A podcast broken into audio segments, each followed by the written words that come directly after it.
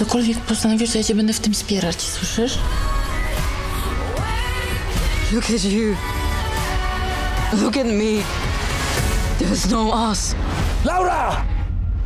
But you can't run away from what you feel. If you really love something, just let it go. If it comes back, it's yours forever. Are you back, baby girl?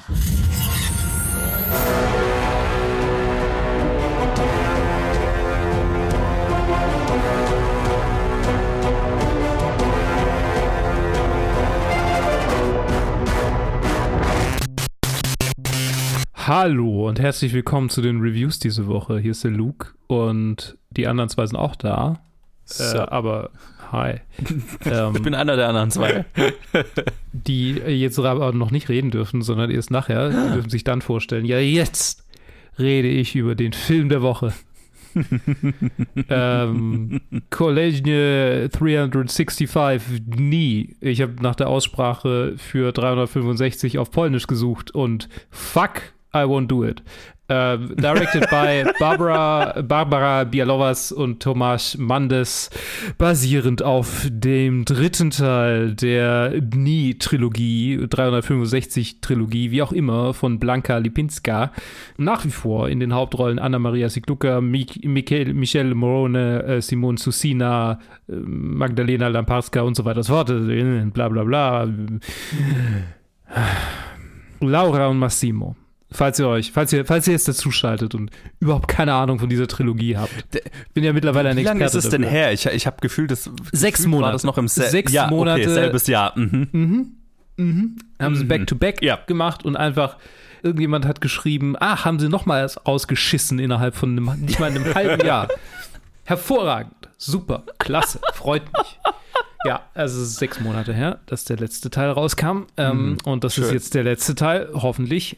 Wer weiß, Spoiler. Ich habe gehört, das endet mit irgendeinem Cliffhanger Ja, oder so. Spoiler, es endet mit dem Cliffhanger. Es gibt aber kein viertes Buch. Also gibt es viele Spekulationen, Ah, okay. was damit passieren soll. Ich persönlich glaube, ähm, nach dem, was im Buch gemacht wurde, konnten sie gar nicht anders, als es so enden zu lassen. Aber dazu gleich mehr. ähm, ich habe mich enorm vorbereitet, weil ich, weil ich ein bisschen was über den dritten Teil gelesen habe und dachte, ja, okay, das kann ja, wie soll das als Buch funktionieren? Und tatsächlich ist das Buch ganz schön anders als dieser Film. Aber kurz ähm, eine, ein Recap, was in der Serie bisher passiert ist, falls ihr keinen Bock habt oder euch nicht die letzte Review dazu zum zweiten Teil angehört habt. In 365 Days, Teil 1, wird äh, eine junge Juwelierin äh, oder so, Kosmetikerin namens Laura, Torre, äh, Laura und ihren Nachnamen damals hatte ich schon wieder vergessen, wird entführt von einem äh, Mafia-Boss namens ähm, Massimo Torricelli äh, in, während ihres Italienurlaubs und äh, weil er sich irgendwie von weitem in sie verliebt. Und äh, der Plot des ersten Teils ist, äh, ist es, dass er sie entführt und äh, quasi ge gefangen hält und ihr sagt, wenn sie äh, nicht innerhalb der nächsten 365 Tage sich in ihn verliebt, dann äh, darf sie gehen. Genau. Äh, und dann verliebt sie sich in ihn. Wie romantisch. Stockholm-Syndrom lässt grüßen. Der Film besteht aus extrem vielen Sexszenen, die sehr, sehr anstrengend anzusehen sind, weil sie auch nicht mal ansehnlich sind, sondern einfach nur gewalttätig. Borderline-Vergewaltigung, mehrfach. Zweiter Teil. Das Ganze geht weiter. Sie heiraten jetzt inexplicably, nachdem sie am Ende des ersten Teils schwanger in einen Tunnel gefahren ist und in dem Tunnel kamen die Feinde des Don Massimo und haben wir Auto zerschossen und sie hat auch eine Schusswunde abbekommen, aber ah, also nur das Kind ist gestorben, sie ist noch am Leben. ah. Sie heiraten. Es gibt aber Probleme, es gibt Stress mit äh, der anderen Gang und für eine Weile muss sie äh, in Sizilien ausharren und warten, ähm, bis, bis Don Massimo die, die ganze Scheiße irgendwie geklärt hat. Äh, und dort verliebt sie sich dann in den Gärtner, in Nacho. Entschuldigung, in äh, Marcelo Matos, äh, sein Spitzname ist Nacho. Und er wird auch die ganze Zeit nur bei diesem Namen genannt.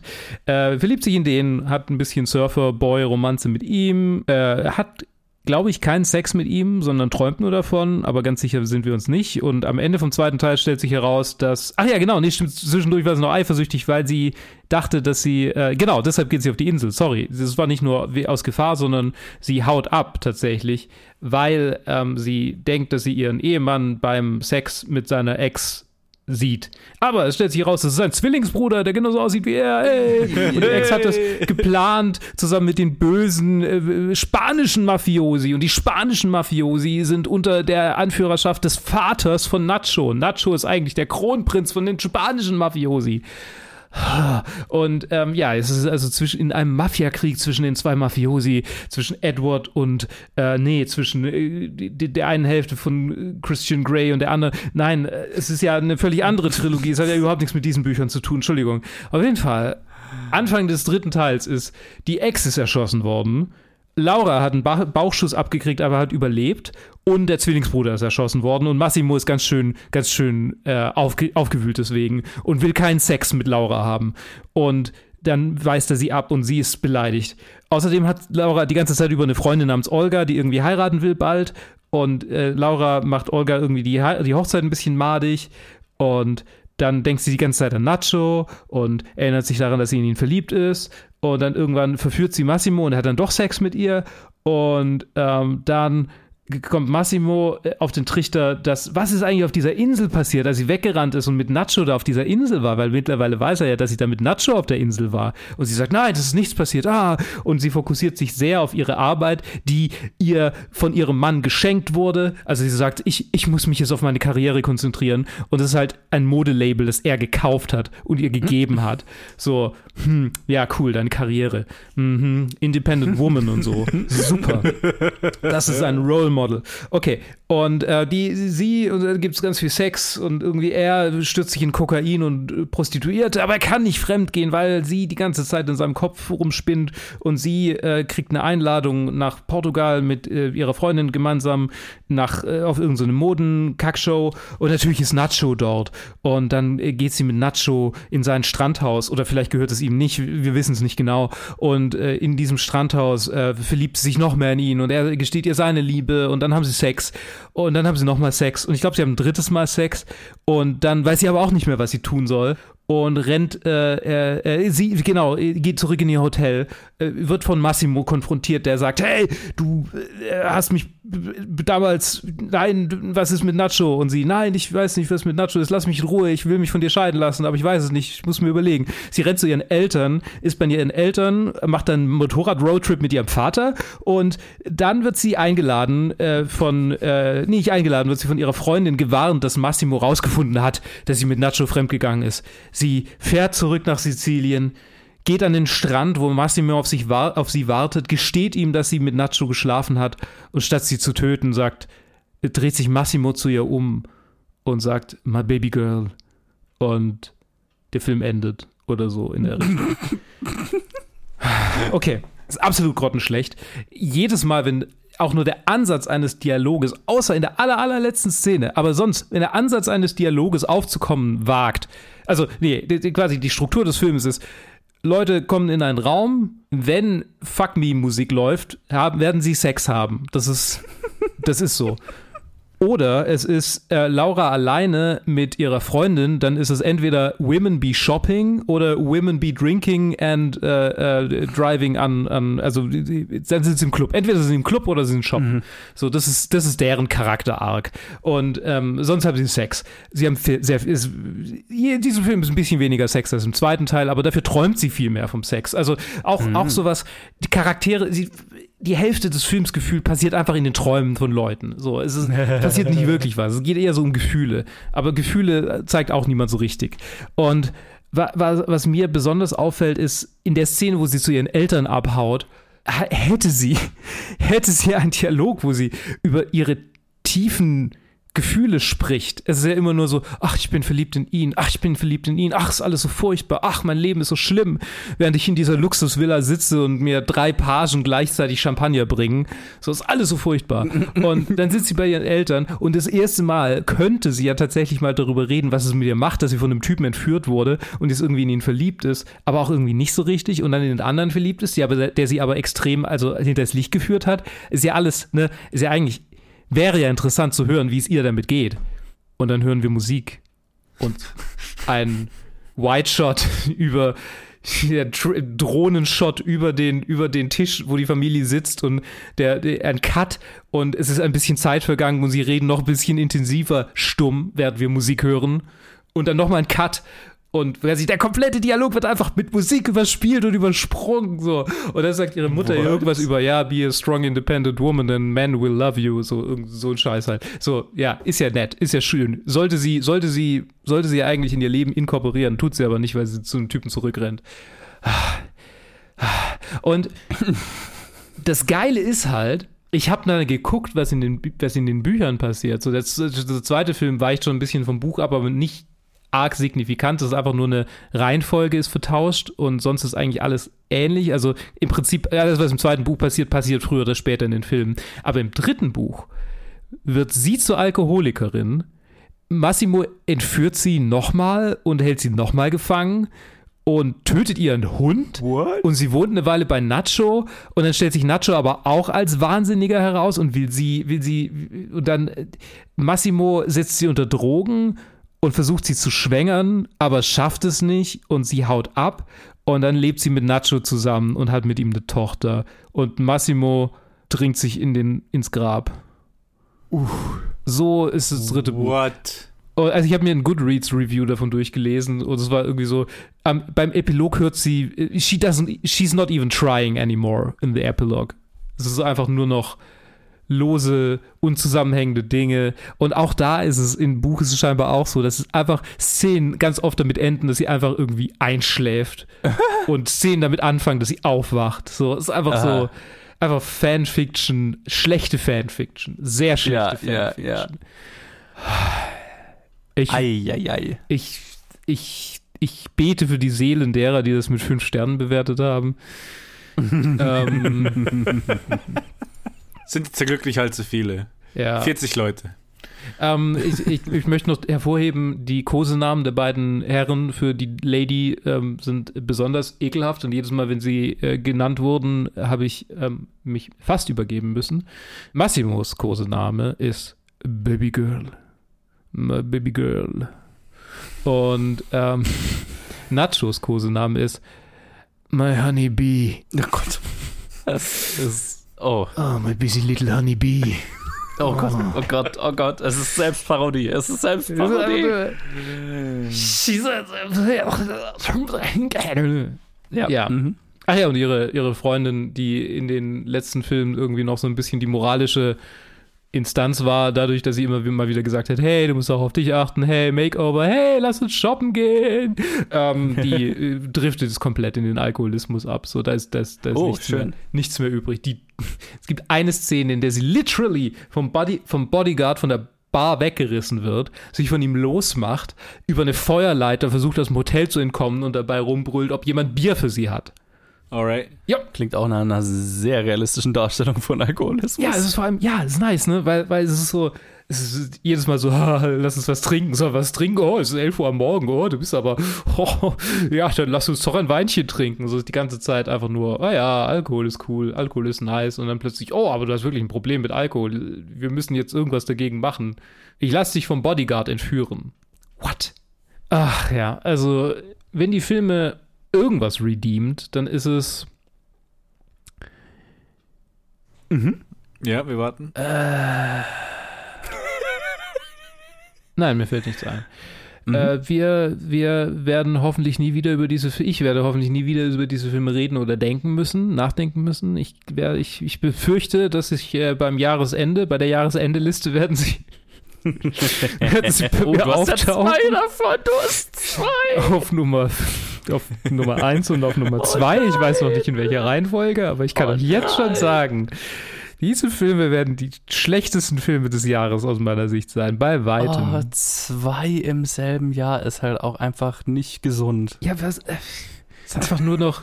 Die haben so viel Gutes gecancelt. Sie haben Mindhunters gecancelt. Sie haben Glow Ja. gecancelt. Ja. Und sie Ja. bringen zwei von diesen Filmen in einem Jahr. Scheißen sie raus. ja. Und, und die Ankündigung, ja, wir machen nicht mehr so Autor-Passion Projects wie The Irishman oder Marriage Story. Nee, nee, das können wir nicht mehr machen, weil. Jo, es, es, es, es ist so, als ob es fast ein wie ein Nathan Fielder Projekt ist, als ob da irgendwie so in zwei Jahren kommt, kommt eine Show raus und es kommt, es stellt sich heraus, dass es alles nur so ein Passion Project von ihm war. Was kann ich machen, um Netflix in den, in den Grund zu, Ja, zu schieben? Alter. wir wissen, ich weiß nichts über das Budget, aber naja, ich meine, ich glaube, hier ist tatsächlich, ist es tatsächlich so, dass das Budget hauptsächlich in die Locations geflossen ist, weil sie ständig in irgendwelchen Luxusvillen mit irgendwelchen Luxusautos und sonst was. Also es ist wirklich so ein, ein Instagram-Reel von irgendwelchen TikTok-Milliardären. es ist einfach konstant bergab gegangen mit dieser Trilogie, aber sie ist halt schon ganz am Boden gestartet. Ja. Ich meine, das ist ja auch nicht mehr. Das ist ein schönes Bild. Das ist echt ein schönes Bild. Es ist einfach gewaltsam runtergehen in, Ja, in einfach die Erde. nach unten getreten. Good fucking riddance. So, ich muss mich jetzt erstmal erholen für die nächsten paar Reviews.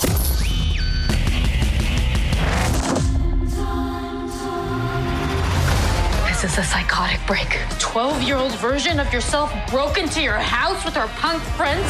If that really is future you, maybe she can call someone. Who's she gonna call? Time travel 911? Do you want to call 911? Oh, good lord, there are future robots. We need help. I might know someone. You girls traveled out of your time.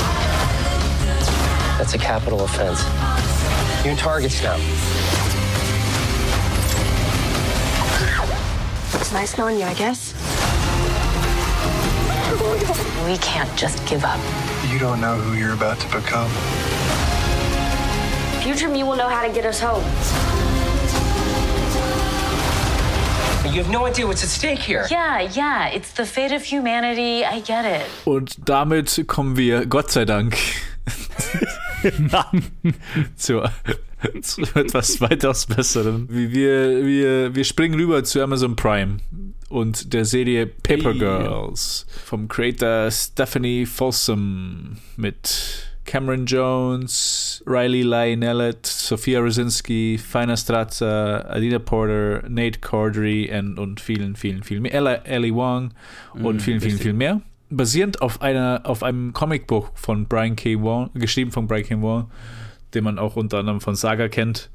Dieses Comicbook tatsächlich die erste, äh, die erste Volume, die, die besitze ich, habe sie halb gelesen und dann irgendwie gemocht und dann nie weitergelesen. Was, wie, wie so viele Sachen in meinem Leben. Immer liegen Ja, lassen wie, wie so irgendwie. viele Comics. Ich habe auch die erste Saga, das erste Saga-Comic habe ich auch im Liegen. Ja, ja, Saga ist das. Einzige, was ich wirklich durchgezogen habe. Also immer, immer up to date lese. Aber irgendwie alles andere, man verliert sich irgendwie. Paper Girls. Hier geht es um vier junge Mädchen, ich glaube so äh, 12, 13 Jahre alt, Mhm. die zu Halloween, zu Hell Day, also die, die Nacht nach Halloween, ihre, oder beziehungsweise der frühe Morgen nach Halloween, ihre Zeitungen austragen und dann durch unvorhergesehene, weirden Scheiß ähm, in 2019 landen. Ah ja, sie, sie starten in 1988 und Mhm. landen in 2019. Und das ist die Prämisse der Serie. Ich weiß jetzt nicht, wie, wie viel ich jetzt noch auf die, auf die ganze Staffel gerade ein, eingehen will, aber ich frage dich erstmal, was, was war so dein erster Eindruck über Paper Girls? Ja, äh, der Paper, Paper Girls ist so ein klassisches Beispiel für mich, wie Streaming-Dienste es oft nicht, noch nicht so raus haben, ihre Sachen so richtig gut zu vermarkten. Oder vielleicht bin ich auch einfach nur eine Person, die sehr schwer mit Werbung zu erreichen ist. Ich weiß es nicht. Aber ich wusste nicht, dass diese Serie existiert, bis sie schon raus war und ich auf Instagram von Leuten nur gehört habe, die gesagt haben, ey, da ist diese Serie auf Amazon rausgekommen und die ist gut. Guck mal. also ich habe keine einzige, keine, und dann habe ich Amazon mal aufgemacht und dann wurde sie mir auch tatsächlich angezeigt. Aber ich weiß immer nicht, ich kriege so oft bei solchen Titeln erst mit, wenn die schon raus sind und oft auch nicht durch Marketing von den Streamern selber, sondern durch Word of Mouth. Propaganda Ja. oder Ja, halt, genau. ich höre es in irgendeinem Podcast, wo es besprochen wird oder wo Mhm. drüber geredet wird. So. Also ich hatte keine Ahnung, dass diese Serie existiert, habe von mehreren Stellen gehört von Leuten, die gesagt haben, ey, das ist eine richtig gute Serie und kein Schwein kennt sie. Und dann habe ich sie mir mal angeschaut und bin ziemlich positiv überrascht. Ich, ich mochte die ziemlich tatsächlich, diese erste Staffel.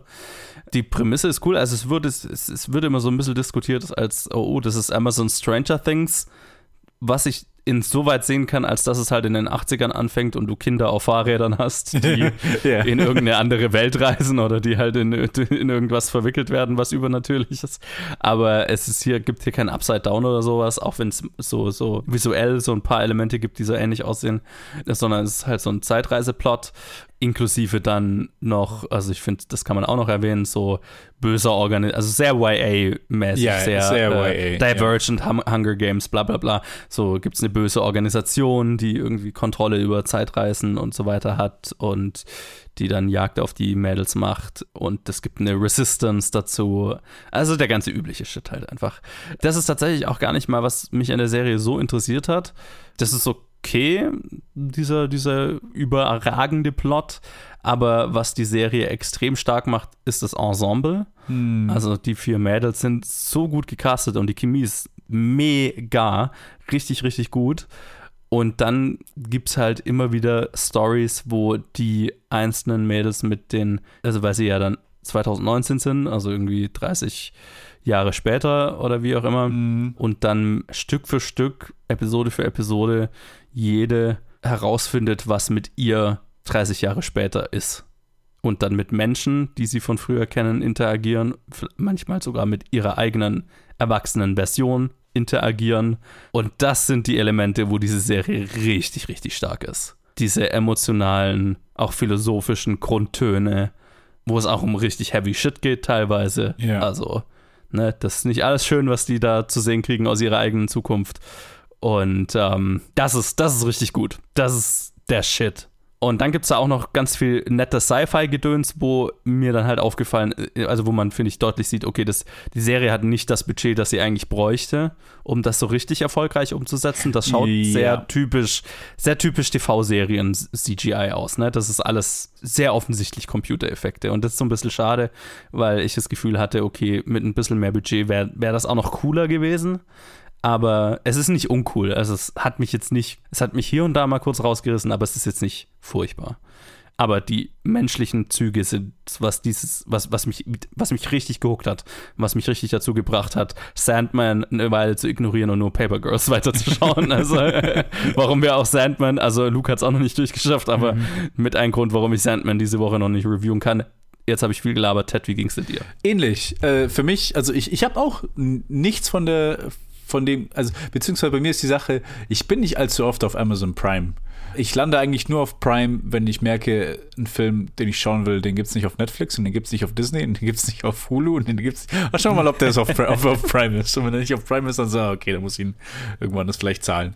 Aber deswegen bin ich, weiß ich meistens nicht von den Sachen.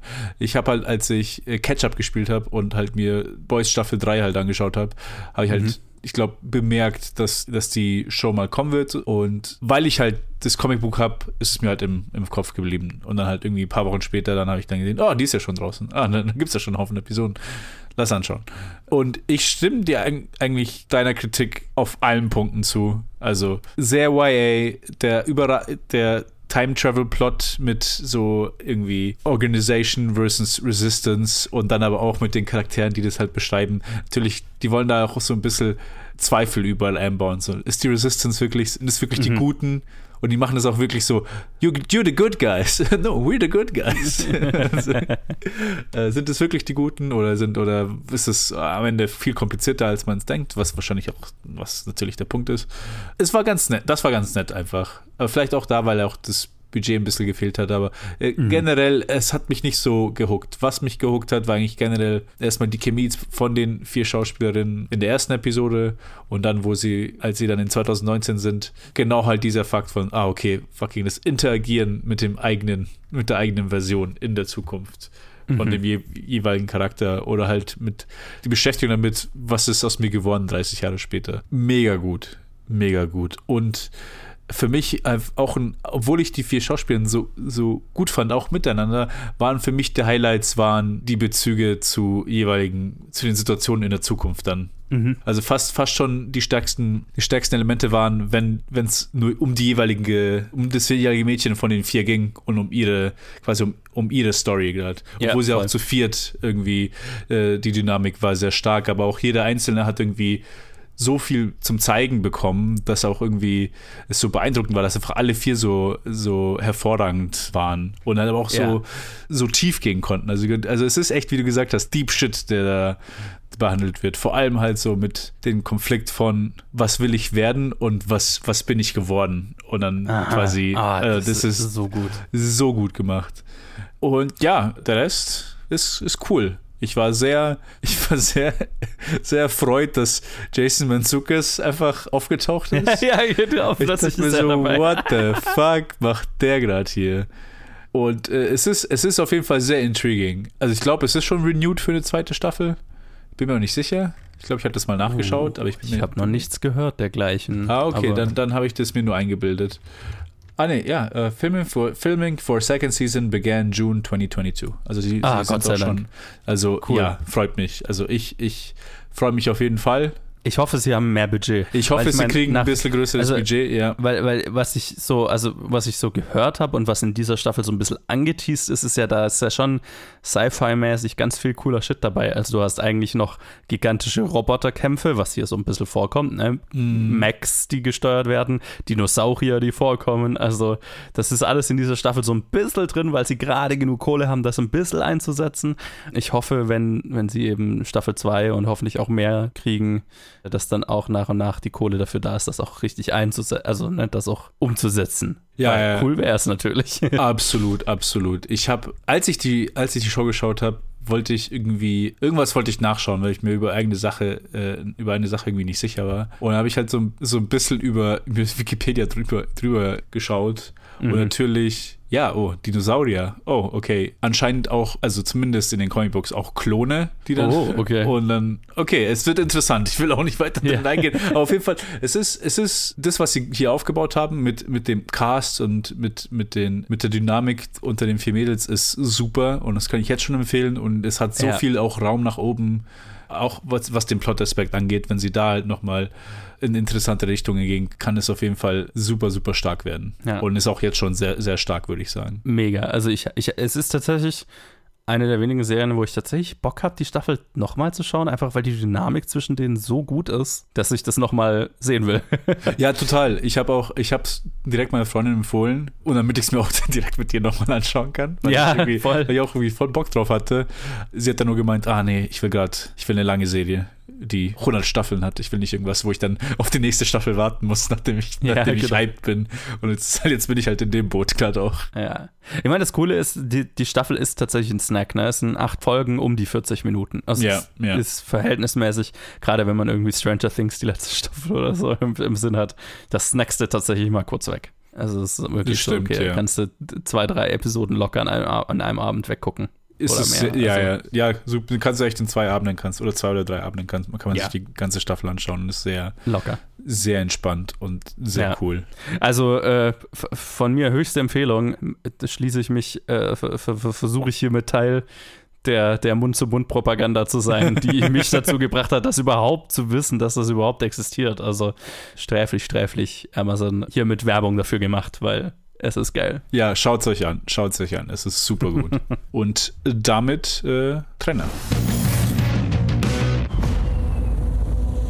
There's no fingerprints on the railing. Great stuff.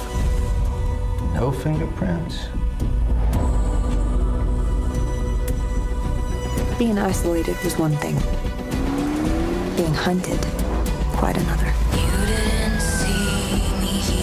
A marsh girl. She killed him.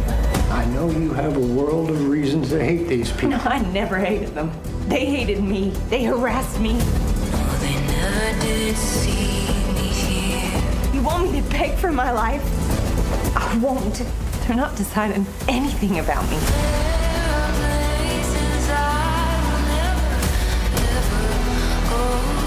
In spite of everything trying to stomp it out, life persists.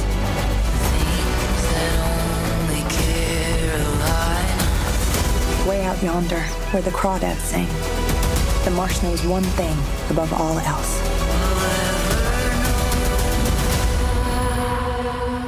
Every creature does what it must to survive. Where the Crawdads Sing oder wo die Flusskrebse singen. Ist es, glaube ich, oft. Ich glaube, das ist einfach wortwörtlich übersetzt, ne? Ich denke Warum schon, habe ja. ich das vorher nicht angeguckt? Ich glaube ja. Jetzt schaue ich es aber trotzdem nochmal nach. Der Gesang der Flusskrebse. Jesus. Okay. Na gut, dass ich nachgeguckt habe. Also, Where the Crawdads Sing oder Der Gesang der Flusskrebse ist ein neuer Film von Olivia Newman. Die hat davor gemacht einen Film, der heißt First Match und dann einige Folgen von einigen Fernsehserien, also zweiter, zweiter Film. Es spielen mit Daisy Edgar Jones, Taylor John Smith, Harris Dickinson, David Stratha- Strathairn, Michael Hyatt, Sterling Maser Jr. und viele mehr. Und es ist eine Buchadaption eines wohl extrem erfolgreichen Buchs, von dem ich noch nie gehört hatte. äh, und handelt von einer jungen Frau, die, ich weiß gar nicht, es spielt irgendwie in den 40ern, 50ern, 60ern irgendwo. Na, 60ern, Ende 60er. Ich erinnere mich, es gab Einblendungen. Und die ist als, also erfahren wir dann so Stück für Stück als junges Mädel in der Familie mit zwei älteren Schwestern, einem älteren Bruder und einem extrem gewalttätigen Vater aufgewachsen, irgendwo total remote in North Carolina, in den USA, in so einem Sumpf, haben die so ein Haus mitten im Nirgendwo, abgelegen von allem, kein Strom, kein nichts. Und der Vater ist extrem gewalttätig, irgendwie Kriegsveteran, der überhaupt nicht klarkommt. Und nach und also erst haut die Mutter ab und dann nach und nach auch ihre Geschwister, die es alle zu Hause nicht mehr aushalten. Und weil sie die kleinste ist, bleibt sie quasi zurück. Und sie schafft es tatsächlich nie da raus. Irgendwann stirbt der Vater und dann ist sie allein in dem Haus und lernt allein im Sumpf zu überleben und wächst so in, in Eigenregie, in Eigenverantwortung auf als Waisenkind im, im Sumpf. Und als sie dann erwachsen ist, äh, also sie, sie wird von der Stadt so ein bisschen als weirde Aussätzige gesehen, ne? das the, the Marsh Girl wird sie genannt das äh, Sumpfmädchen, I guess, in Deutschland. Und eines Tages wird in diesem Sumpf eine Leiche gefunden. Damit beginnt auch der Film. Ein junger Mann wird tot aufgefunden und sie wird natürlich gleich verdächtigt. Und dann ist der Film so, auf, der Aufhänger des Films ist der Gerichtsprozess, wo sie zu, äh, angeklagt ist, den umgebracht zu haben. Auf dem Spiel steht ihr Leben, weil die Todesstrafe ist gefordert für den Mord. Und dadurch, dass ihre Geschichte erzählt wird, muss sie eben versuchen, die Jury davon zu überzeugen, dass sie den nicht umgebracht hat. Also du hast die ganze Zeit diese zwei Ebenen. Wir springen zurück immer in den Gerichtssaal und in Gespräche zwischen ihr und ihrem Anwalt, der sie verteidigt. Und dann eben ihre Kindheit und was zwischen ihr und, also ne, sie lernt dann einen Mann kennen, in den sie sich verliebt, aber der geht dann aufs College und dann sieht sie ihn nicht wieder und dann lernt sie einen anderen Typ kennen, das ist der, der dann auch tot aufgefunden wird, aber der ist ein bisschen ein Arsch und genau, ihr wird, werden diese Geschichten so aufgesponnen und ganz zum Schluss erfahren wir dann, ob sie es war oder nicht. Das ist das Mystery. Ich fand den Film ganz okay. es ist einer, der hat mich jetzt nicht so vom Hocker gerissen, aus dem hauptsächlichen Grund, dass es sich sehr anfühlt wie ein typisches Airport-Novel-Krimi, falls, falls das Sinn macht, so, ne? Also sehr, okay, das, das ist so ein, keine Ahnung, wie so ein Dan Brown-Buch, wie so ein, so, so ein, was gar nicht negativ gemeint ist, ne? Das ist so leichte Literatur, also das klingt alles sehr abwertend, aber gar, gar nicht mal böse gemeint. Das ist halt einfach nur so, so typischer Melodrama-Krimi-Stoff, so, ne? Und leider schafft es der Film nicht wirklich, das oder will es wahrscheinlich auch gar nicht, das äh, irgendwie aufzuwerten, sondern es ist auch inszeniert wie ein typischer, so, fast wie so ein Fernsehfilm. Es ist so sehr, sehr melodramatischer Mystery-Stoff. Die Inszenierung hat mich in, in der Hinsicht nicht so wirklich vom Hocker gerissen. Das fand ich eher ein bisschen langweilig dafür, für das Thema. Aber es ist tatsächlich so eine Geschichte, die könntest du natürlich, also wäre jetzt eher so meinem Geschmack entsprechend auch ein bisschen düsterer erzählen. So ist es sehr, sehr seicht. Und konzentriert sich sehr viel auf das melodramatische Love Triangle, mehr oder weniger, das es da gibt zwischen ihr und diesen zwei Männern und ihr und ihrer Vergangenheit, was halt so ein bisschen alles alles sehr weich gespült erzählt ist, ne? Dieses, also auch das, dass sie mit einem gewalttätigen Vater aufwächst und dann allein im Sumpf überleben muss, das ist alles schon sehr durch die Hollywood-Brille erzählt, ne? Es ist sehr die Ecken und Kanten abgeschliffen, es ist sehr poliert. Mhm. und es ist eigentlich so gefühlt eine sehr viel dreckigere Geschichte, oder? Könnte es sein. Ich weiß ja natürlich nicht, wie das Buch geschrieben ist. Kann natürlich auch sein, das Buch ist, ist sehr seicht. Äh, dann, dann entspricht natürlich die filmische Umsetzung der Buchvorlage äh, und dann ist das halt schlicht nicht meins. Aber ich hatte die ganze Zeit so ein bisschen das Gefühl, okay, da hätte man auch durch die Inszenierung noch ein bisschen mehr draus machen können, als es jetzt letztlich ist. Der Mystery-Aspekt hat mich über die groß, große Teile des Films leider ein bisschen arg kalt gelassen, weil ja, weil so ein bisschen der Biss gefehlt hat, ne, an der Geschichte als es dann letztlich darum geht, was ihre Beziehung zu dem Verstorbenen war und man so das Gefühl dafür bekommt, dass sie ein Motiv hätte. Ne? Also wenn sie ihn umgebracht hätte, dann wüsste man warum, aber hat, aber es ist genauso wahrscheinlich, dass sie es nicht hat. Ne? Also man wirkt wirklich ganz gekonnt bis zum Schluss im, im, im Dunkeln gelassen. Und als dann der Reveal letztlich kommt, ist er sehr satisfying. Also ist er sehr zufriedenstellend.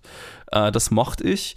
Auch tatsächlich äh, das Ende des, also generell über den gesamten Film hatte ich das immer wieder, aber gerade am Ende, das war ganz maßgeblich dafür, wie ich diesen Film erlebt habe, war so ganz oft so, gab es so Momente, wo ich mit, wo ich dann den Tränen nah war, weil es sehr emotional erzählt war. Und dann geht es über in, in, in, was zu melodramatisches und das so, so, das, die Tränen in den Augen werden zu einem Augenrollen.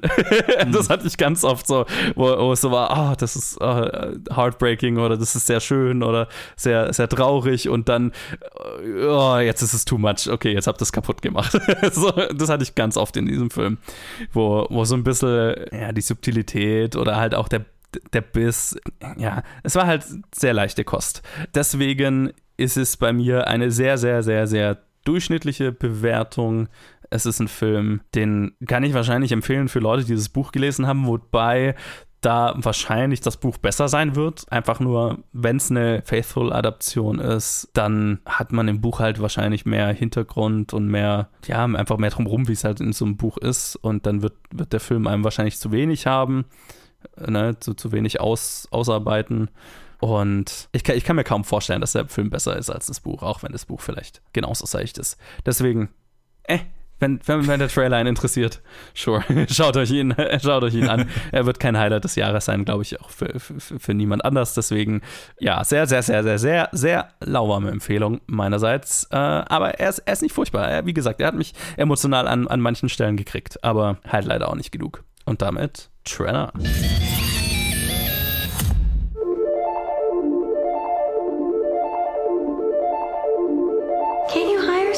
Cost a hundred bucks a night to hire someone to make sure she doesn't fall. Hey, okay. No, she needs to think before she opens her mouth. Don't you think it should cost less to be alive?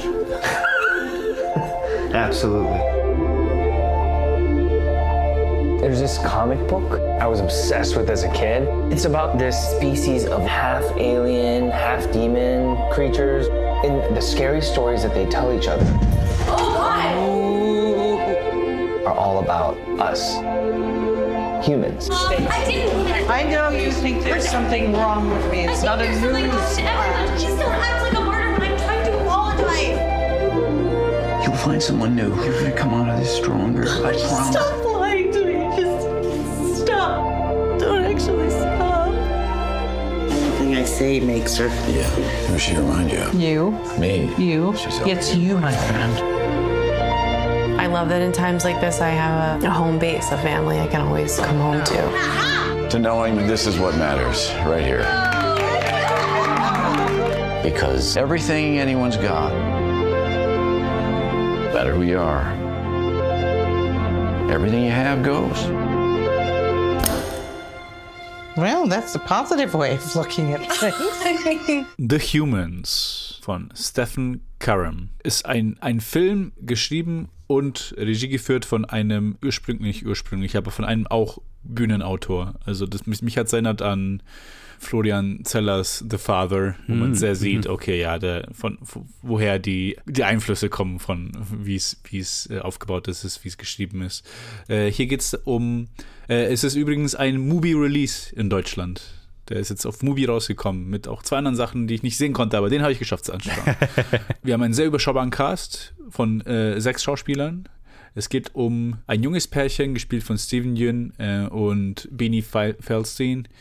Und Beanies, also sie spielt Bridget. Und Bridgets äh, Familie kommt sie besuchen zu Thanksgiving. Die Eltern gespielt von Richard Jenkins, Janie Hardishell, ihre Schwester gespielt von Amy Schumer und ihre Oma gespielt von June Squibb.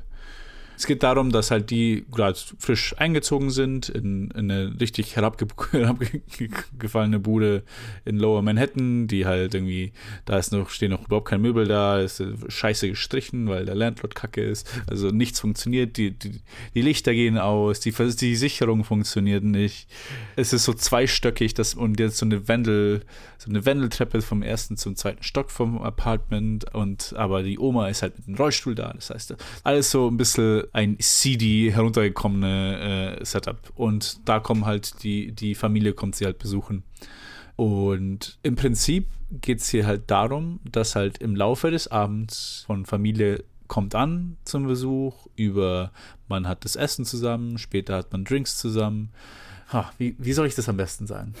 ähm, es ist ein, ein Film, wo über die 100 Minuten, die er dauert, die Fassade einfach zuerst ein bisschen reißt und dann komplett platzt in der Familie. Man, man, man trifft sich für ein Thanksgiving und versucht es halt so, naja, es ist halt ein, ein festliches äh, Mahl mit viel Essen und irgendwie, aber man merkt schon ganz am Anfang sind da schon so irgendwie ein paar Anxieties von, von gewissen Personen da, ein paar Reibungen, aber noch keine Funken. Und später wird aus den Funken, aus den Reibungen werden Funken, aus dem Funken wird auch teilweise werden halt auch dann auch direkte Konflikte.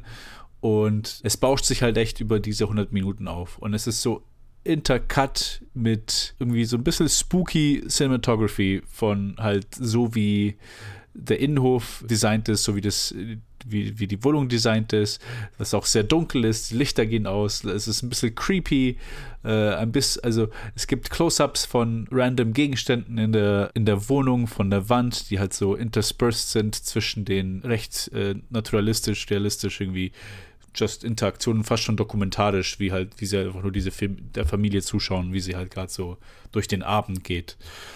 Und ja, es offenbart sich halt viel. Es ist, ist, ein, ist ein Film, der sehr an, an den Performances liegt. Und hier kann man nicht sagen, dass die Schauspieler alle sehr überzeugen.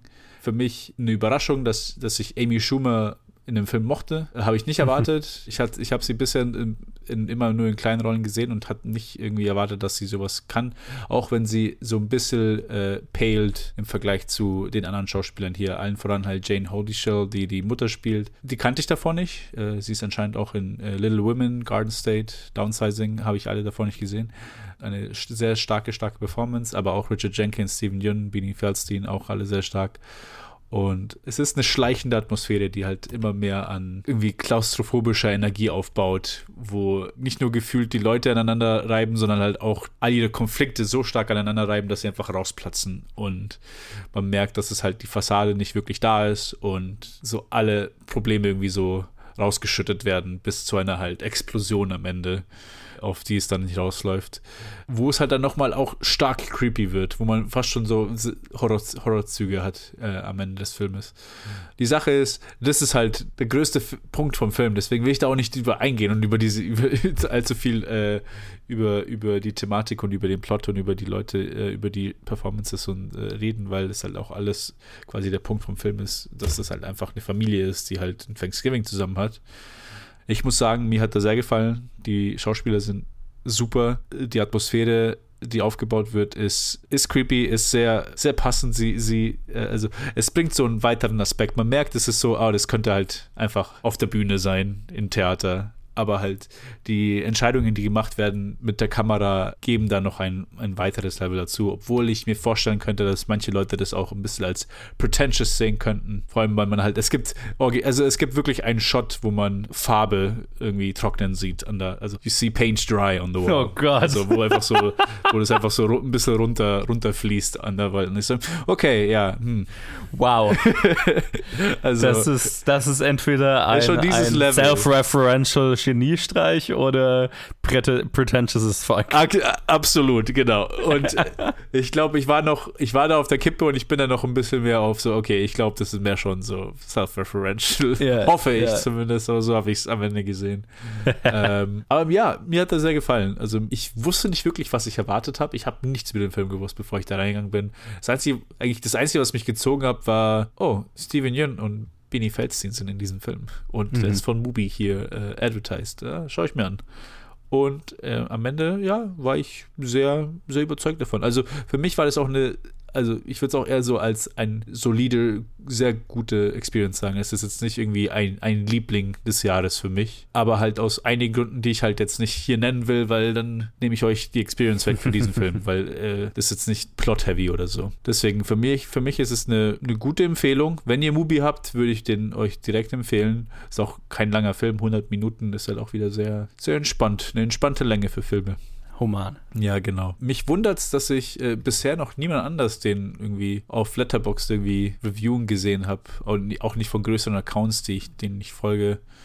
Ist halt wahrscheinlich so ein, dauert vielleicht noch ein bisschen, ich weiß nicht. Na, bei mir hat eine überraschende Anzahl an Leuten den schon gesehen. ah, Also- ja? Ah, okay. Ja, bei Mhm, mir aber es ist wahrscheinlich die, die, alle, alle die Festival-Crowd so.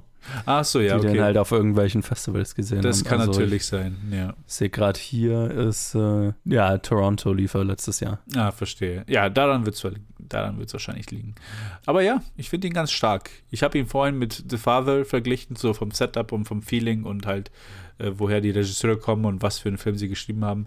The Father ist da, äh, eine, es ist schon eine andere Experience auf jeden Fall. Es, ist, es geht nicht in dieselbe Richtung. Mhm. Das Setup ist halt, es fühlt sich ähnlich an halt am Anfang, deswegen kann man da gut Parallelen ziehen.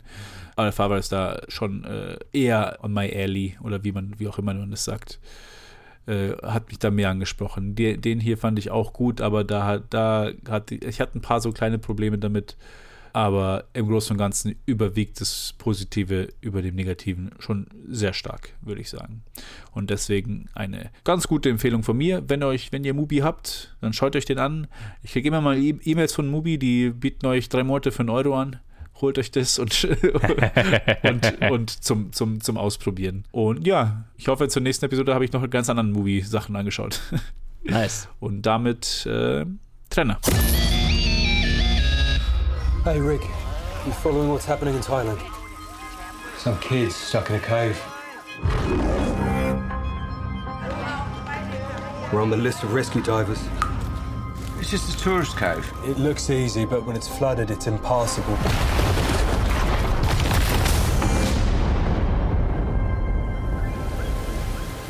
Takes a certain kind of mindset for the deep cave diving. You have to be a bit nuts.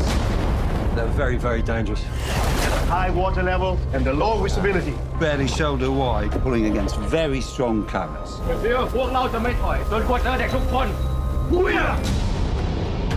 Last seen nine days ago, 12 boys and their coach are trapped in the flooded caves.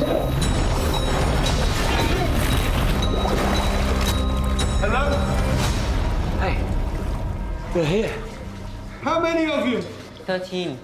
13? They're all alive. Uh, can we go out now? Und ein letztes Einzelreview gibt es noch, bevor wir dann zu Game, zu Game of Thrones kommen, worauf alle warten. ähm, 13 Lives ist ein weiterer Amazon Prime Release, der neue Film von Ron Howard.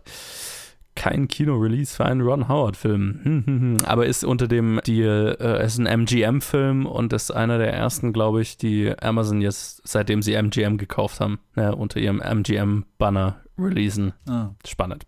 Ähm, es ist ein Film äh, basierend auf einer wahren Geschichte über die Rettung der des äh, thailändischen Fußballteams vor ein paar Jahren. Weiß, weiß jemand von euch noch, wann das war? Ich, war das 2019 oder das war nicht in der Pandemie, oder? Es war nicht lang. Ah, es war vor der Pandemie. Ja, ziemlich ich glaube, dann müsste es fast 2019 gewesen sein, ne? Äh, lass mich Also- kurz nachschauen. 2018. 2018, okay, doch schon vier Jahre her. Naja, also äh, die meisten werden sich erinnern, damals ist in Thailand ein äh, Jugend, ein Fußballteam aus lauter Jugendlichen, jungen, jungen Jungs mit ihrem Coach in, in eine Höhle, die besichtigen gegangen und dann hat es plötzlich angefangen zu regnen, die Höhle wurde geflutet und die waren in einer, ja, ki- kilometerweit in der Höhle drin, in einer Kammer gefangen, sind nicht mehr rausgekommen und äh, es wurde eine gewaltige Rettungsaktion gestartet und musste irgendein Weg gefunden werden, die da rauszukriegen. Und letztlich hat es ein Team aus internationalen Tauchern über, über ein absolut crazy, mit einer absolut crazy Idee es geschafft, die da rauszuholen, was und, und alle haben überlebt, was, was quasi unmöglich war. Also ein, ein kleines Wunder. Und Ron Howard hat jetzt darüber einen Film gemacht. und äh, wer ein paar andere Ron Howard-Filme kennt, also ich war auf jeden Fall gespannt, weil das schon in so ein Genre fällt, das Ron Howard meiner Meinung nach sehr gut kann. Und zwar die Dramatisierung, die einfache Dramatisierung wahrer Begebenheiten. also hat er ja äh, schon ein paar Mal gemacht und ähm, ich habe das, also meiner Meinung nach sind es ein paar seiner, seiner stärksten Filme, also Apollo 13 zum Beispiel. Und ja, ich, ich habe ihn mir angeschaut. Ach so, es spielen mit hier äh, Viggo Mortensen, Colin Farrell, Joel Edgerton, Tom Bateman, Paul Gleason. Sehr viele thailändische Schauspieler, deren Namen ich absolut nicht butchern will, aber die alle sehr gut sind. ja, und viele mehr. Und es ist ein Film, der ziemlich genau einfach der chronologischen Reihenfolge der Ereignisse folgt und die halt ein bisschen dramatisiert. Inwieweit das jetzt da, ich, ich, ich habe das Gefühl, das ist sehr nah an der, an der wahren Geschichte dran. Müssen sie, glaube ich, auch sein, einfach weil es vor so kurzem war. Ich habe, es gibt ja auch eine Doku auf Disney Plus, äh, The Rescue heißt die, glaube ich. Die soll wohl auch richtig, richtig gut sein. Besser als dieser Film, habe ich mir aber gehört. Ich habe die bewusst jetzt erst aufgeschoben, wollte die eigentlich für die Reviews noch schauen, äh, um das vergleichen zu können, habe ich aber nicht geschafft. Aber ja, ich habe es in dieser Reihenfolge gemacht, weil ich das damals nicht so wirklich verfolgt habe, als das passiert ist. Mir, ich, ich war immer so, mir war bewusst, dass da das passiert ist und dass es da eine Rettungsaktion gibt und irgendwann waren die draußen, aber ich habe nicht aktiv verfolgt, wie das damals ablief und, und wie krass das war. Und deswegen bin ich sehr, sehr blind in diesen Film reingegangen und das war, glaube ich, sehr, sehr gut, weil mir hat er richtig gut gefallen tatsächlich. Und es liegt viel, glaube ich, daran, dass ich keine Ahnung davon hatte, was eine abgefahrene Rettungsaktion das war. Und Ron Howard das halt einfach sehr, sehr gut in Szene setzen kann. Also, was man nämlich hier in diesem Film vergeblich sucht, ist halt eine klassische Struktur in irgendeiner Weise und auch Charaktere, also so klassisches Character Development. Also, es ist nicht filmisch geschrieben, sage ich mal. Es ist mehr dokumentarisch geschrieben. Wir folgen chronologisch den Ereignissen, wir lernen die einzelnen Charaktere kennen, die maßgeblich daran beteiligt sind und es wird sich durchaus hier und da Mühe gegeben, denen auch so ein bisschen Motivation zu geben und auch so einen Hauch einer, ein, eines Character Arcs, sage ich jetzt mal. Aber das Wichtige, der, der große Arc ist oder das Drama ist, kriegen wir diese Jungs da raus, ohne dass uns, also die Stakes sind eigentlich, dass uns zumindest ein paar davon überleben. Ne, das sind eigentlich die Stakes, mit denen die arbeiten. Und dass letztlich alle überlebt haben, ist halt, ist halt das Krasse daran. Ja, und, und das dramatisiert der Film, finde ich, extrem erfolgreich. Einerseits schaffen sie es extrem gut, die Stakes immer wieder aufzubauen. Also zuerst äh, zu etablieren, okay, was ist das für eine krasse Höhle und was für ein krasser Taucher musst du da sein, um überhaupt da klarzukommen. Also so wirklich dir sehr didaktisch zu erklären, okay, das ist ein fucking fünf Stunden Tauchgang, um überhaupt zu diesen Jungs überhaupt erstmal zu kommen. Und die dann da wieder rauszukriegen, ist halt quasi unmöglich, weil das halt für einen Profitaucher, für, für ein paar Elite-Taucher weltweit überhaupt möglich ist, da durchzukommen. Und wie wollen wir die da lebend rauskriegen, ohne dass die uns Panik kriegen und ertrinken so, ne? Und ich werde jetzt mal nicht spoilen, weil ich hatte keine Ahnung, wie sie es letztlich gemacht haben. Und als das vorgeschlagen wurde, war ich, war mein Kinn am Boden. Weil, äh, wenn, wenn, wenn das nicht auf einer wahren Begebenheit basieren würde, würde man hinterher sagen, ja, aber das ist ein bisschen an den Haaren herbeigezogen. Krasse Scheiße. ich schäme mich ein wenig davon, dass ich das damals nicht, mitge damals nicht verfolgt habe und nicht adäquat äh, gestaunt habe, als sie es tatsächlich hinbekommen haben. Ja, das, das ist, was der Film hier macht. Es ist sehr, sehr cool gedreht. Sehr oft habe ich mich gefragt, wie genau haben sie das gemacht. Ich habe das Gefühl, da wurde ziemlich viel Geld ausgegeben, wirklich äh, diesen, diese Höhle nachzubauen, zu fluten, um möglichst viele Kameramöglichkeiten zu haben. Es ist extrem klaustrophobisch. Äh, über einen Großteil des Films habe ich mir gedacht, naja, The, Descent war irgendwie krasser irgendwie von der Klaustrophobie. Und dann kommen wir irgendwann bei in der letzten Stunde, halben Stunde, also übrigens zweieinhalb Stunden lang, sollte man wissen davor, krasse Länge. Aber dann kommen wir irgendwann in der letzten Stunde, letzten Dreiviertelstunde an und dann wurde es echt, echt heavy, auch von der Klaustrophobie, vom vom, vom Thriller-Aspekt, ne, äh, äh, da hat mir, hat mir ganz schön das Herz gepumpt.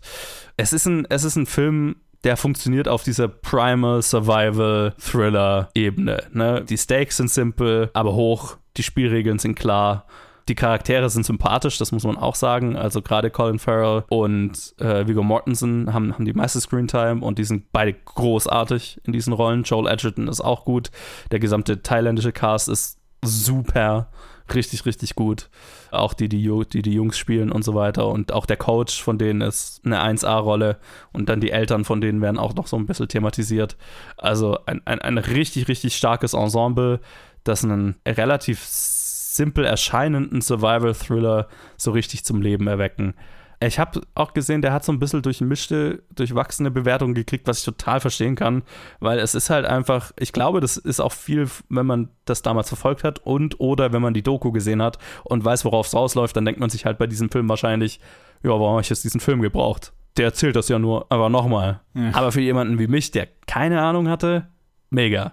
Herz hat gepumpt, ich habe geheult am Ende. Voll funktioniert für mich. Also, das hat Spaß gemacht. Aber ich glaube, das muss man echt so ein bisschen im Kontext sehen. Wie viel weiß man darüber schon? Und wenn man sehr äh, äh, vertraut ist mit allen Ereignissen und den Abläufen und so weiter, ich glaube, dann wird man aus diesem Film auch nicht mehr rausziehen können als aus einer Doku. Weil mehr ist es auch nicht. Also, der hat jetzt nicht irgendwie noch, der, der nimmt sich jetzt nicht Zeit und hat irgendwie die Backstory für die einzelnen Charaktere. Also, wir sehen die Viggo Mortensen und Colin Farrell, wenn die einen Anruf kriegen, dahin zu fliegen.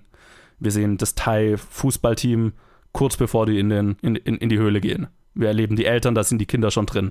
Wir kriegen hier keine Backstory, wir kriegen keinen Aufbau von den Charakteren. Sehr didaktisch, sehr einfach diese Dokumentation im Prinzip dramatisiert. Aber das sehr erfolgreich. Und das mochte ich. Alright. So viel dazu. Und damit Renner.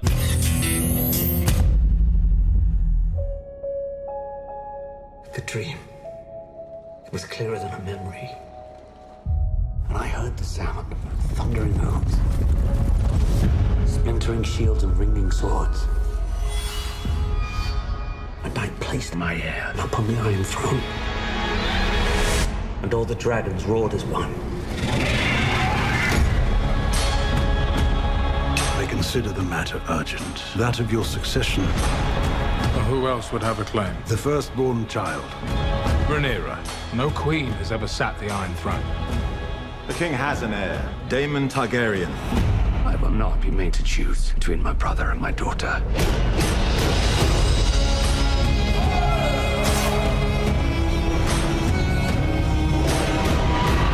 Rhaenyra's succession will be challenged. Knives will come out. You are the king. Your duty is to take a new wife. I have decided to name a new heir. I'm your heir. Is afoot. Do you think the Ram will ever accept me as their queen? A woman would not inherit the Iron Throne. Because that is the order of things. When I'm queen, I will create a new order. Game of Thrones wollte ich gerade sagen, aber es ist eigentlich nicht Game of Thrones. House of the Dragon. Ga Game of Hot D. Game of Thrones presents Hot D. House of the Dragon, an HBO Original. Zu sehen auf, ich weiß gar nicht, wo kann man es in Deutschland sehen? Ich habe es auf HBO Max. Sky. Sky. Auf Sky natürlich. Zu sehen auf Sky ist die neue Serie, das neue Spin-off, neue Backstory zur Geschichte von Game of Thrones beziehungsweise Song of Ice and Fire, äh, basierend auf einem Roman von George R. R. Martin, diesmal aber nicht mit Benioff und Weiss, sondern mit Ryan Condell als Co-Entwickler. Und äh, es spielen viele, viele Menschen mit. Ich äh, erwähne mal ein paar, nämlich äh, Paddy Considine, Emma Darcy, äh, Matt Smith, Rhys Ifans, Steve Toussaint, Yves Best, äh, Sonoya Misuno, Fabi Fabien Frankel oder so, Millie Alcock, Emily Carey, Graham McTavish, David Horowitz, Bill Patterson, Gavin Spokes, Olivia Cook, Ryan Core, Jeffrey Hall, Matthew Needham und bestimmt noch viele mehr. Äh, aber das sind die, die auf der äh, Top Besetzung von IMDb gecredited werden. Wenn es euch interessiert, wer noch so alles mitspielt, guckt gern durch. Es sind sehr viele. Ich werde sie nicht, kann sie nicht alle vorlesen. ähm, ja, Genau, The House of the Dragon, erste Episode, spielt 200 Jahre vor den Geschehnissen von Game of Thrones und es ähm, ist quasi zur Blütezeit der Macht der Tar Targaryens und zu Beginn des, äh, der Serie, wie soll es anders sein, geht es um eine Thronnachfolge. ähm, dieses Mal äh, quasi geht es in zwei unterschiedlichen Timelines um zwei unterschiedliche Thronnachfolgen. Nämlich zum einen geht es quasi gleich zu Beginn um die Nachfolge des äh, Königs, äh, fuck, das uralt, ich hatte vorhin den Stammbaum offen, des Vaters von yeah. ähm, Viserys Targaryen, der äh, Ja, der. Der, genau, der, der Vater von Viserys Targaryen. Und dieser steht vor der, vor der Entscheidung, gibt er, genau hier, äh, Jaehaerys Targaryen ist tatsächlich der mhm. Großvater. Und all seine Nachkommen sind tot an diesem Punkt. Dann äh, muss er sich entscheiden. Ähm, gibt er seinem, seinem Enkel Viserys äh, den Thron, der aber jünger ist als seine andere Enkelin, Enkelin Rhaenys? und er lässt dann einen großen, eine große Wahl, natürlich die, die, nur die noblen, adligen Häuser dürfen wählen, lässt eine Wahl ausrufen und ähm, es ist äh, scheinbar angeblich unanimous, beziehungsweise einer hat, glaube ich, für sie, für Rhaenys gestimmt, dass der Mann mit dem eigentlich schwächeren Claim den Thron kriegen soll. Und somit sitzt Viserys der Erste auf dem Thron und er regiert in Friedenszeiten über die Seven Kingdoms, äh, die, doch genau, ja, sagt man da noch Seven Kingdoms? Ja, man sagt vermutlich noch ja, ja, ja. die Seven Kingdoms und ähm, hat nicht, nicht wahnsinnig viel zu tun. Auch so hier die Small, wir kriegen ein bisschen was vom Small Council mit, das ist für ihn mehr so langweilig irgendwie. Die, die Probleme sind eigentlich nicht so richtige Probleme. So, zu, König zu Friedenszeiten. Ne? Allerdings äh, hat er eine, eine schwerende Wunde an seinem Rücken und die Problematik der Thronnachfolge seinerseits äh, wird äh, akut, denn äh, er hat nur eine Tochter und keinen Sohn. Und dazu noch, äh, genau, nämlich äh, Rhaenyra. Und äh, seine Frau ist zwar wiederholt schwanger, ähm, die Kinder verliert sie aber allesamt. Und es gibt ein Kind, äh, auf, de auf dessen Schultern jetzt die Hoffnung liegt. Und auf der anderen Seite hat einen Bruder, Damon Targaryen, gespielt von Matt Smith, der die ganze Zeit darauf lauert, auf seine Chance, auf dem Thron zu sitzen. Und äh, ich gehe mal nicht zu sehr auf die Enthüllungen und Verhullungen und, und äh, Geschehnisse des Endes der ersten Episode ein, damit ihr noch ein bisschen gespannt bleiben könnt, falls ihr euch anschauen wollt. Und ich würde ganz zum Ende gerne einen kurzen Spoiler-Teil machen, wieder über einen Aspekt muss ich ein okay. bisschen spoilerig dann noch reden, okay, aber das ja. machen wir. Dann fängt doch der Joe am besten an. Hey, wie fandest du diese Episode? Game of Thrones is back, baby.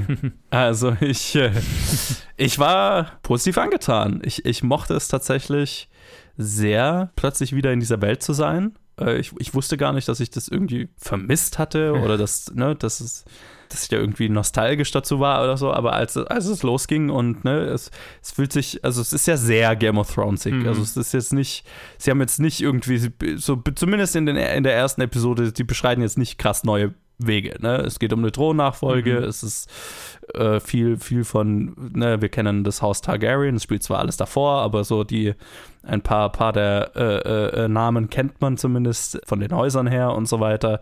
Äh, wir, wir kennen uns geografisch schon aus. Also es ist einfach sehr, ha, wir sind wieder, wir sind wieder da, wo wir, wo wir ja so gerne waren, all die Jahre. Und das ist schön. Das hat mir, hat mir einfach auf der Ebene schon mal cool, äh, sehr gut gefallen. Mhm. Und auch von der Inszenierung übrigens. Ne? Das schaut aus wie Game of Thrones, es klingt wie Game of Thrones, es ist Game of Thrones. Weil auf der einen Seite habe ich mir gedacht, naja, wäre vielleicht auch cool gewesen, einfach mal was ganz anderes zu machen. Aber in diesem Fall funktioniert die Nostalgie-Tablette tatsächlich für mich einfach, weil ich so ein Fan von Game of Thrones war.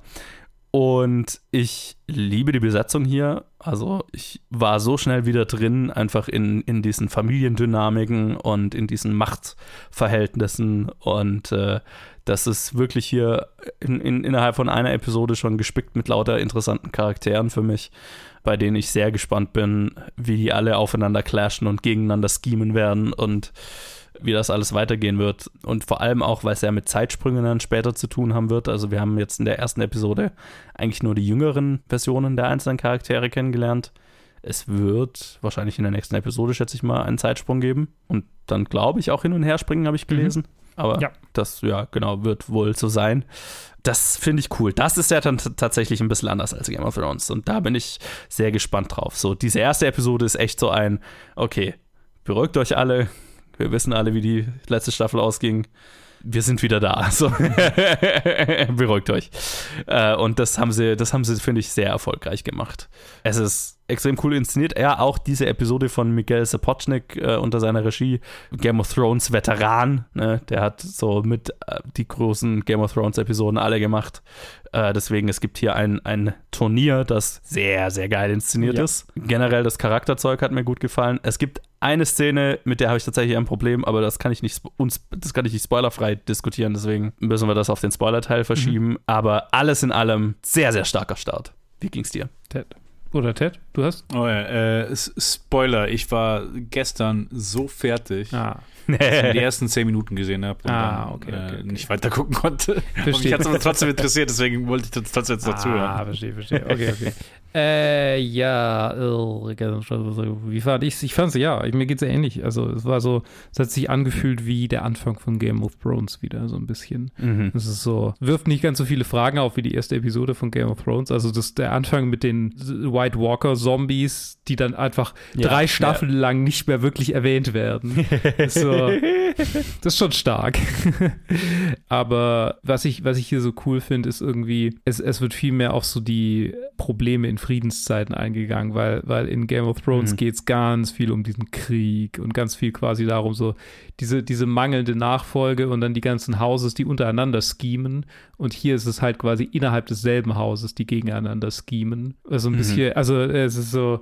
Verwandtschaft, Verbrüderung und, und Generelle Familiendynamik. Familiendynamik und das ist interessant, weil irgendwie ist es auf einem größeren Scale gefühlt, weil so viele Drachen involviert sind und weil so aus so einem, aus so einem riesigen, also aus so, einem- so, einem, so einem krassen Zeitalter der, der, des Friedens ein Krieg, der da entsteht, äh, hat ja so das Potenzial, komplett aus dem Ruder zu laufen, weil einfach viel mehr Möglichkeiten da sind. Und zum anderen, ich meine, ich freue mich ganz arg wieder drauf, dass Drachen gegeneinander kämpfen und so. So von, von der, von der äh, äh, von dem Aspekt her. Und zum anderen habe ich halt so das Gefühl, es ist dann gleichzeitig auch wieder ein kleinerer Scale, weil es ist irgendwie so alles vor Ort gerade noch. Also es sind halt alle da, es sind alle in King's Landing. Und ich, ich habe tatsächlich mir YouTube-Videos angeguckt und weiß leider schon, was heißt leider, ich weiß schon, in welche Richtung es mit den Charakteren gehen wird. Und es ist interessant, weil man es nicht unbedingt denken würde, äh, zumindest wenn man nach dem Buch geht. Wer weiß, ob sie vom Buch abweichen, aber wenn es nach dem Buch geht. Ne, Das Interessante, was ich ja gelesen habe, ist, dass ja das Buch ist ja aus der, ich habe es ja im Regal stehen, habe ich jetzt einfach noch nicht gelesen, ist ja aus, aus Überlieferungen von einem Meister und einem Hofnarr Mm. quasi geschrieben und das Buch, also die, die zwei Überlieferungen, die zwei Sichtweisen variieren wohl auch und man weiß nie so genau, was ist davon jetzt irgendwie erfunden und irgendwie weitergesponnen und was ist wirklich die Wahrheit und die Serie erzählt im Prinzip die Wahrheit sozusagen. Das finde ich ganz interessant. So kann auch für jemanden, der das Buch gelesen hat, vielleicht das noch einige Überraschungen haben. Mhm. Ich habe den Fehler gemacht, ich habe auf einen Stammbaum geguckt. Ah. Das war doof. ja, verstehe. Das nur so. Erwähnen wir es nicht, bis es innerhalb der Serie Nee, vorkommt, nee, würde nein, ich nein, sagen. nein. Ja. Wo- Wollen wir noch kurz spoilerig Na klar, sehr gerne. über Aspekte reden, während Ted sein, seine Kopfhörer abnimmt? Ja, ich, ich wollte eigentlich nur über die Geburtsszene noch reden. Oh, ja. Diese ganze Inszenierung auch, weil es, ist, hat ja früh so sein, sein, seine Erwähnung, wo sie dann irgendwie meint, das Kidsbett ist äh, der, der Krieg der Frau oder irgendwie sowas in der Richtung. Mhm. Und wie das dann so parallel inszeniert wird mit diesem Turnier, das immer Ja. blutiger wird und äh, sie, die halt auf dem Kindsbett nach und nach verblutet. Ja, genau. Und da ist das, das tatsächlich mein einziges Problem mit dieser Folge, mein einziges wirkliches, äh, ist, äh, dass ich finde, dass die Idee gut ist, die Umsetzung nicht. Mhm. Weil mein Problem damit war, dass ihre Perspektive während dieser gema- gesamten Geburtsszene ignoriert wird komplett. Und das fand ich sehr schade, weil sie ja davor eben gerade zu ihrer Tochter sagt, ja, ja, das Kindsbett ist unser Battlefield und so Ja. weiter. Und dann, wo es dran geht, okay, die Geburt ist, also das Baby liegt schief und wir, das kommt nicht raus und wir müssen einen Kaiserschnitt machen, der kein Kaiser, also ne, es gibt ja keinen Kaiserschnitt, aber wir müssen sie aufschneiden und das wird sie nicht überleben.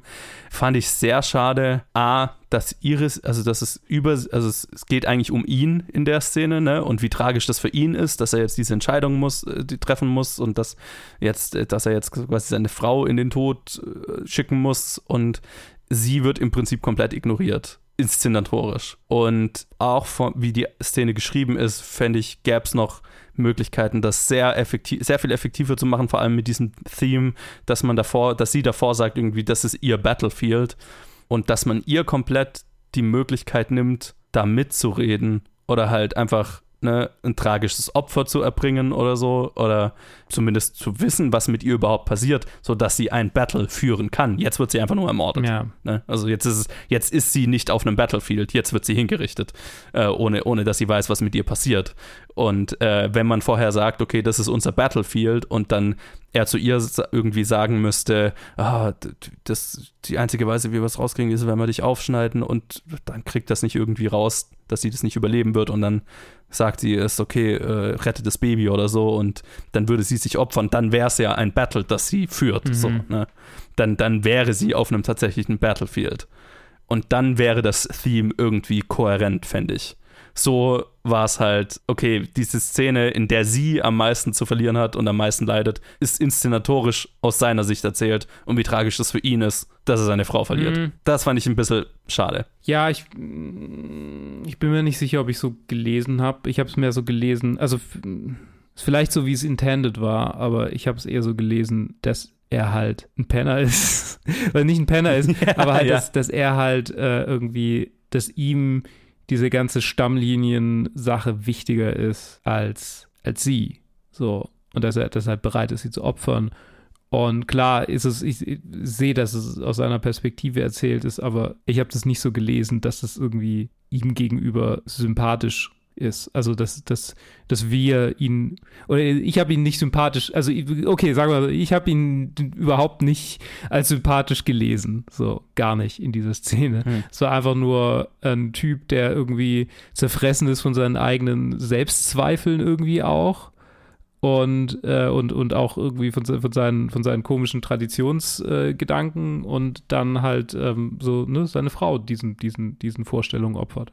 Ja, ja, das ist mit Sicherheit äh, ja auch, worum es geht. Das, das habe ich schon absolut auch so gelesen. Ich, ich hätte es halt nur stärker gefunden, wenn wir das noch mehr aus ihrer Perspektive erzählt hätten. Zum Beispiel, wenn er und der Meister vorgehen und quasi ihr Schicksal entscheiden, dann sind wir ja bei den beiden, während sie ihr Schicksal entscheiden. Und ich Mhm. fände es zum Beispiel inszenatorisch, habe ich mir dann gedacht, wäre eigentlich stärker gewesen, wenn wir bei ihr bleiben. Sie sieht, dass die beiden da hinten stehen. Sie weiß, die reden über sie, aber sie hört nicht wirklich, was sie sagen. Und dann kommen die zurück und sie weiß nicht, also ne, wir sind bei ihr und wir wissen auch nicht so ganz, was mit ihr passiert und realisieren mit ihr das, was jetzt passiert.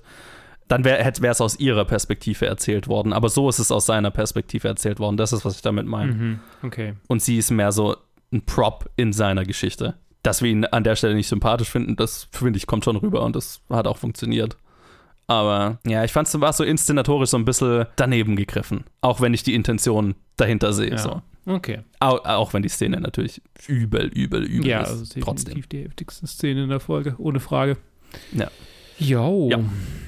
Das ist eigentlich mein, mein, mein, mein einziges wirkliches Manko an dieser, an dieser ersten Folge, Mhm. weil ansonsten sind die Charaktere halt hochinteressant und Rhaenys ist eine sehr spannende potenzielle Thronnachfolgerin, bei der ich sehr gespannt bin und vor allem auch äh, hier mit äh, der anderen, die dann später in Älter von Olivia Cook gespielt wird, was ja wohl so eine Konkurrenz werden wird Mhm. und so. Ah. Und auch The Queen That Never Was. Ja. Ne? Oh, ja. Drei, eigentlich drei. Ja, drei sehr spannende Frauen, die da aufgebaut Ja. werden, die dann irgendwie im, wahrscheinlich in gegenseitiger Konkurrenz stehen, ich weiß es nicht. Und dann hast du da Matt Smith mit Damon, der halt natürlich sehr Spaß dran hat, sehr böse zu sein, aber hier natürlich im Gegensatz zu Morbius, wo er im Prinzip dasselbe tut, aber hier hat er auch das Material, das das auch Ja, unterstützt, dass es nicht nur eine, eine Over-the-Top-Performance ist. Ich hatte Spaß. Ich auch.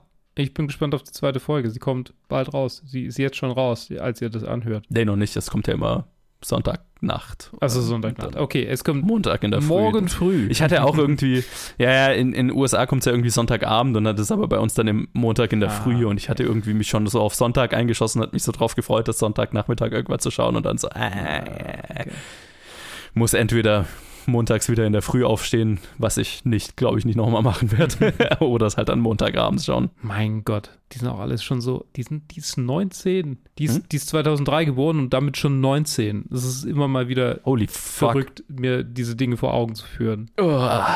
Ja, wir sind halt einfach alt. Es, es wird nicht, wir werden nicht jünger. Okay, ähm, ja, aber Right. äh, von mir große Empfehlung. Äh, Yes. Schaut rein, guckt es euch an und falls ihr warten wollt, wartet ruhig, es lohnt sich, bis die, Absolut. Bis die ganz raus ist. Empfehlung meinerseits natürlich. Ich meine, aber wir, wir müssen was sagen. Game of Thrones schauen ja alle. HBO-Server sind gecrashed, als es rauskam. Ja.